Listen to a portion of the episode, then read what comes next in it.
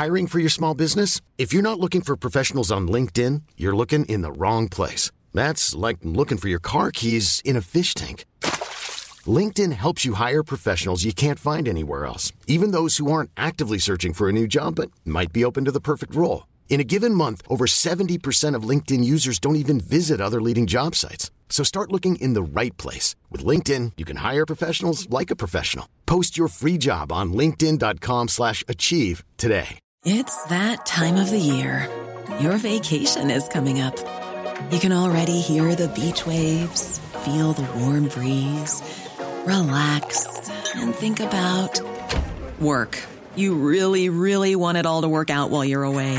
Monday.com gives you and the team that peace of mind. When all work is on one platform and everyone's in sync, things just flow wherever you are. Tap the banner to go to Monday.com.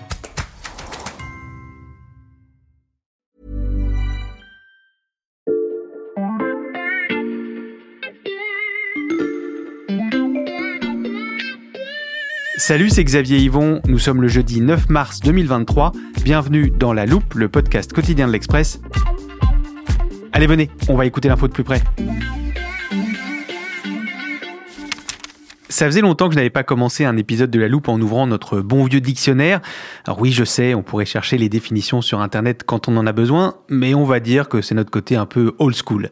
Et vous le savez maintenant, j'aime bien quand on entre dans un sujet par une porte un peu dérobée. Donc je tourne les pages.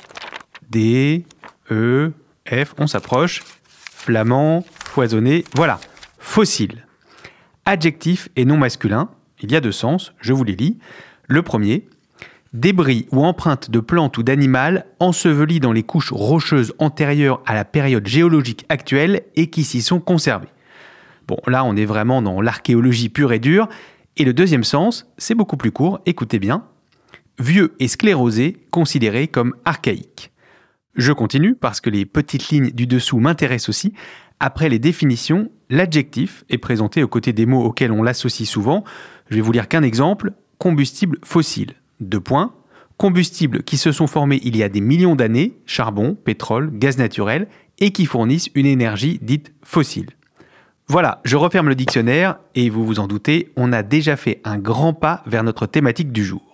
Dans l'épisode d'aujourd'hui, je vous propose de passer à la loupe les liens entre les entreprises des énergies dites fossiles donc, et les universités françaises, c'est-à-dire l'endroit où se prépare l'avenir et notamment la transition écologique. Autrement dit, je vous propose qu'on se pose cette question, la formation de la jeunesse est-elle compatible avec des industries considérées comme archaïques et sclérosées?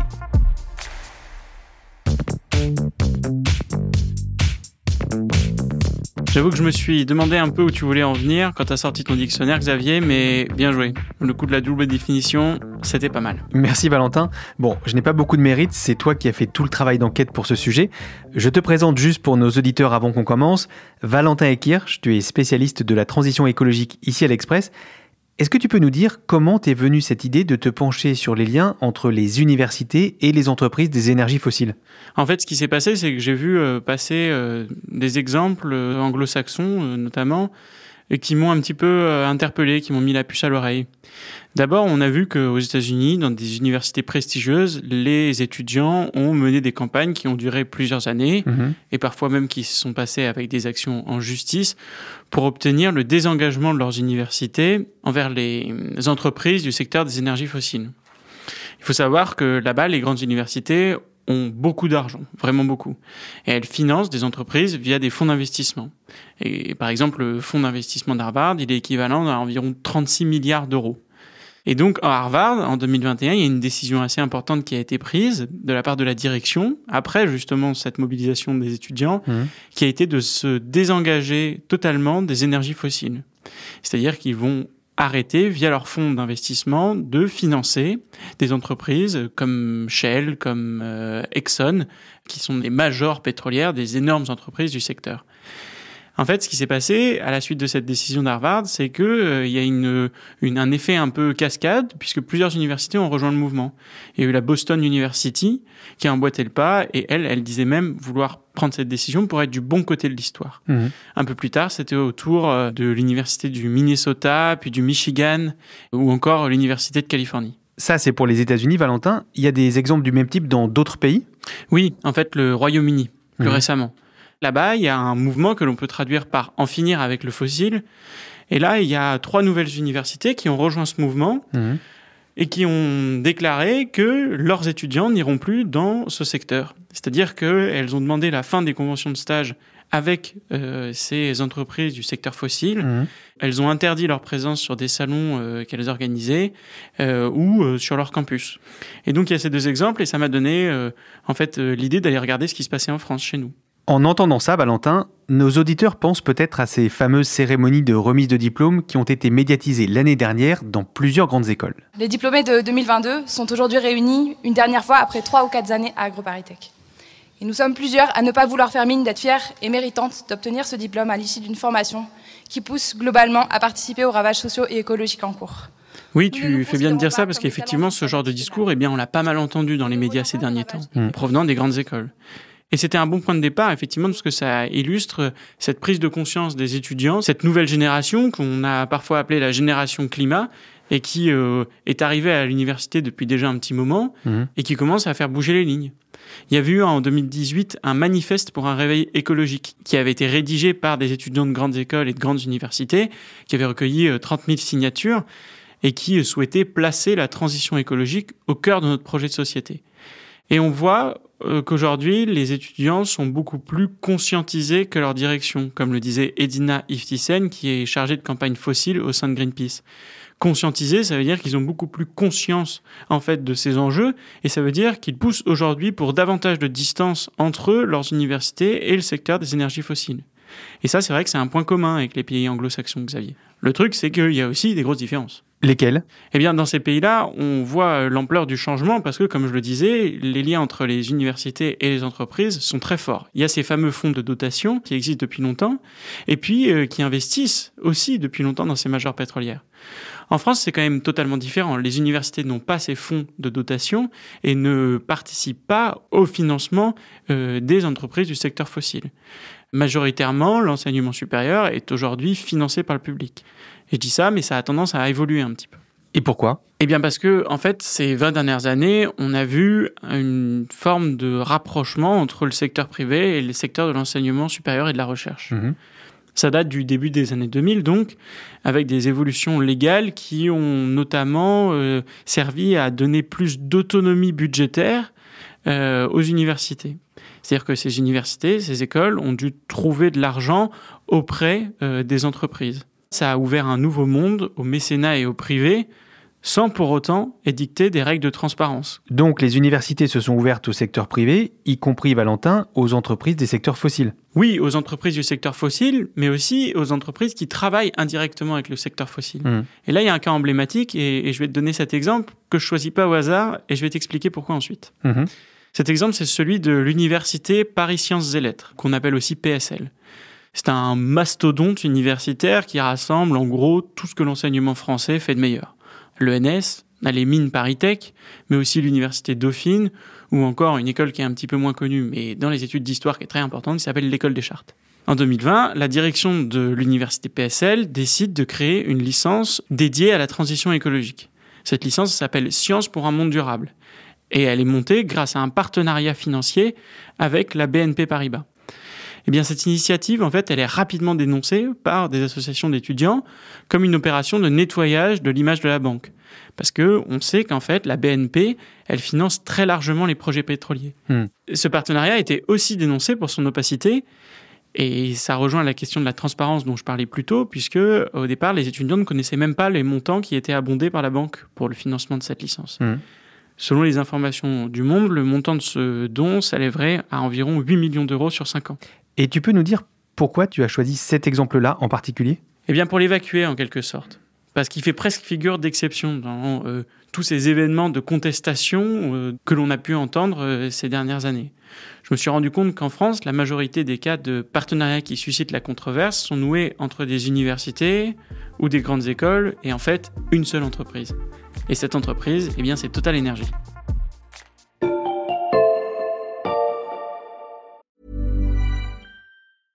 Hiring for your small business? If you're not looking for professionals on LinkedIn, you're looking in the wrong place. That's like looking for your car keys in a fish tank. LinkedIn helps you hire professionals you can't find anywhere else, even those who aren't actively searching for a new job but might be open to the perfect role. In a given month, over 70% of LinkedIn users don't even visit other leading job sites. So start looking in the right place. With LinkedIn, you can hire professionals like a professional. Post your free job on linkedin.com slash achieve today.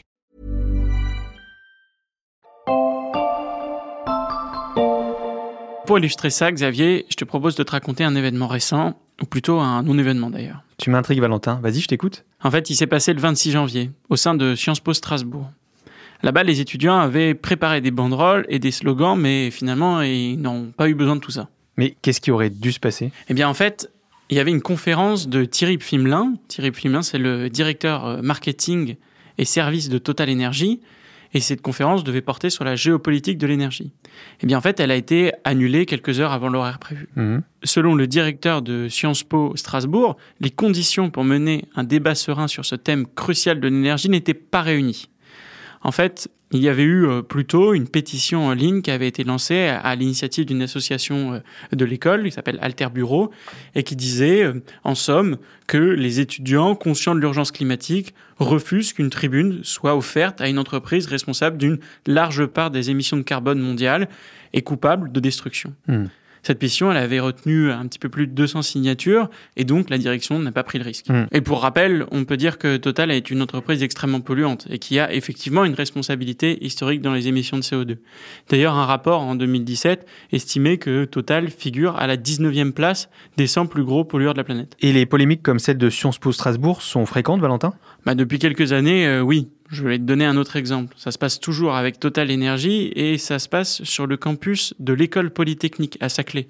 En fait, le groupe, il ambitionnait d'installer un centre de recherche sur une portion du terrain qui appartient à l'école polytechnique. Ça, c'était il y a un petit peu plus de deux ans. Il y a une opposition des étudiants qui a été très forte. Il y a eu une manifestation contre l'ingérence privée de Total une mobilisation qui a été relayée par euh, des ONG, notamment par Greenpeace. Finalement, Total a décidé en janvier, après deux ans donc, de renoncer à ce projet. Et c'est vrai que j'ai interrogé euh, pas mal euh, d'autres directeurs d'établissements en leur posant la question euh, de leur lien avec Total. Et là, la réponse, euh, par exemple, de Bernard Raquet, qui est le président de l'INSA, l'Institut national des sciences appliquées. C'est un groupe de grandes écoles d'ingénieurs.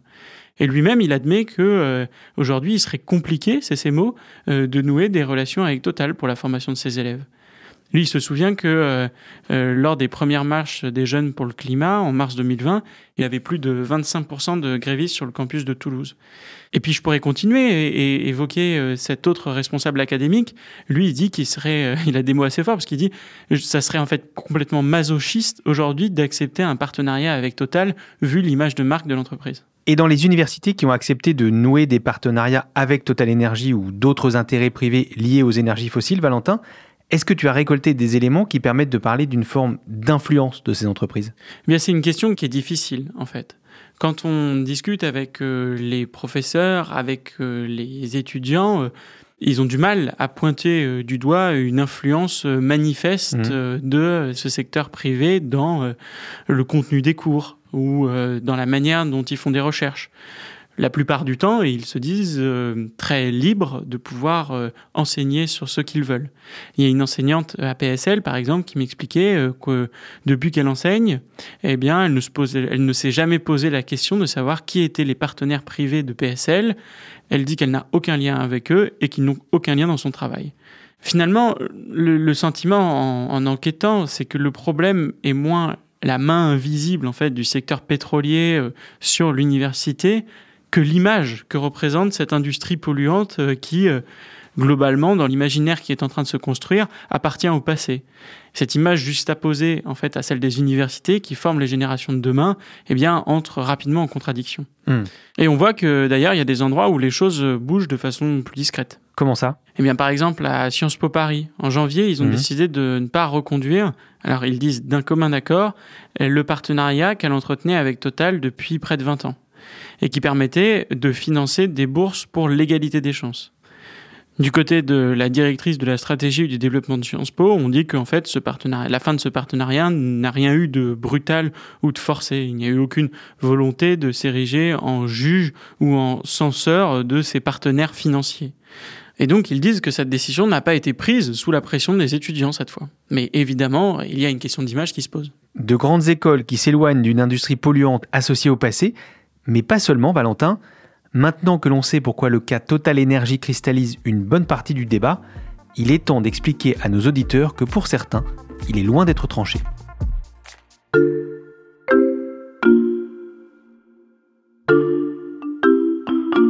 J'ai volontairement gardé cette précision pour euh, ce moment du podcast, Valentin, mais je sais qu'il y a plus à dire sur les liens entre Total Energy et Polytechnique que l'histoire que tu nous as racontée sur le campus de Saclay. Oui, en fait, euh, l'école polytechnique a de longue date un partenariat avec euh, Total Energy. Et Total Energy est d'ailleurs assez bien représentée. On la retrouve sur des chaires de recherche. Il y a la présence du PDG de Total, Patrick Pouyanné, au sein du conseil d'administration de l'école. Et puis, il y a des conventions de, mécénat qui sont passées. Ça, c'est pour les grandes écoles. Mais il y a aussi des universités euh, plus classiques, comme celle de Pau, qui, elle, reçoit énormément de financement de Total. Total d'ailleurs est hyper installé dans la région, c'est le bassin de Elf, et on voit que là la problématique est différente. C'est plus difficile pour des établissements euh, moins prestigieux, pour des petites universités, de trouver euh, d'autres financements. En fait, qu'il s'agisse de grandes écoles ou d'universités partout sur le territoire français, la question des partenariats avec le secteur fossile se pose pour tout le monde. Oui, exactement. En fait, la question, c'est de se dire euh, dans quelle mesure aujourd'hui on peut travailler avec euh, les entreprises et notamment avec les entreprises du secteur fossile qui font partie intégrante de la transition énergétique. Là-dessus, il y a une réponse de Luc Abadi, qui est un professeur émérite d'écologie à la Sorbonne Université et qui est co-auteur du rapport Jouzel, c'est un rapport qui euh, portait sur l'enseignement de la transition écologique dans le supérieur. Lui, il dit qu'effectivement, c'est une question difficile. Et il dit que la réponse n'est pas forcément la même si on travaille dans une université, par exemple une université euh, où sont dispensés euh, des cours de littérature et une école d'ingénieur. Hmm. Une école d'ingénieur aura évidemment plus de mal à s'affranchir d'un partenariat avec Total, surtout si elle travaille sur la question énergétique. Et donc pour lui, il faut convaincre, il faut convaincre le secteur euh, qu'il faut euh, aller vers cette transition. Et donc pour cela, il faut travailler avec le secteur, travailler avec tout le monde. Travailler avec tout le monde, ça veut dire quoi concrètement, Valentin? Eh bien, ça, c'est l'argument de Polytechnique, par exemple. Ils disent que le partenariat avec Total est très important, et très important sur la question de la transition énergétique. Selon eux, Total est un partenaire qui leur permet de faire des recherches fondamentales sur la captation du carbone mmh. ou l'efficacité énergétique. Et pour eux, c'est très important de financer ces projets. Et c'est très important parce que ce sont effectivement euh, des technologies euh, qui sont nécessaires dans la transition énergétique, sur lesquelles Total investit énormément et fait beaucoup de recherches. Et c'est aussi ce que répond Total. Euh, Total, eux, ils disent que quand on leur pose la question de savoir comment ils perçoivent en fait ces mobilisations étudiantes dans ces écoles, bah, ils disent bah voilà, on entend les inquiétudes et les préoccupations d'une partie des jeunes générations, et pour eux, en fait, la meilleure façon de les écouter et de répondre à ces inquiétudes, eh bien, c'est d'agir et d'investir, alors ils disent au quotidien, pour accélérer la transition énergétique. Au fond, tout ça, ça pose une dernière question, Xavier. Mais ça, ça pourrait faire l'objet d'un autre podcast. Quelle question? Bah, La question, c'est de savoir, en fait, après avoir dit tout cela, dans quelle mesure on peut faire confiance à Total dans la réalité de sa volonté de faire sa transition? Hmm. C'est-à-dire, dans quelle mesure, aujourd'hui, c'est du euh, greenwashing. Je garde précieusement cette chute au cas où elle serve de point de départ à un autre épisode. Merci beaucoup Valentin. Merci Xavier. Valentin Ekirch du service Sciences de l'Express. Nos auditeurs peuvent retrouver ton enquête sur les liens entre université et entreprise du fossile sur l'express.fr. Je rappelle que le premier mois d'abonnement numérique ne coûte qu'un euro en ce moment. Si cet épisode vous a plu et que les sujets liés à la transition écologique vous sont chers, Pensez à suivre La Loupe sur la plateforme de votre choix pour ne rater aucun de nos prochains podcasts. Vous pouvez aussi nous mettre des étoiles et des commentaires ou nous écrire à l'express.fr. Cet épisode a été écrit par Margot Lanuzel, monté par Charlotte Barris et réalisé par Jules Cro. Retrouvez-nous demain pour passer un nouveau sujet à la loupe.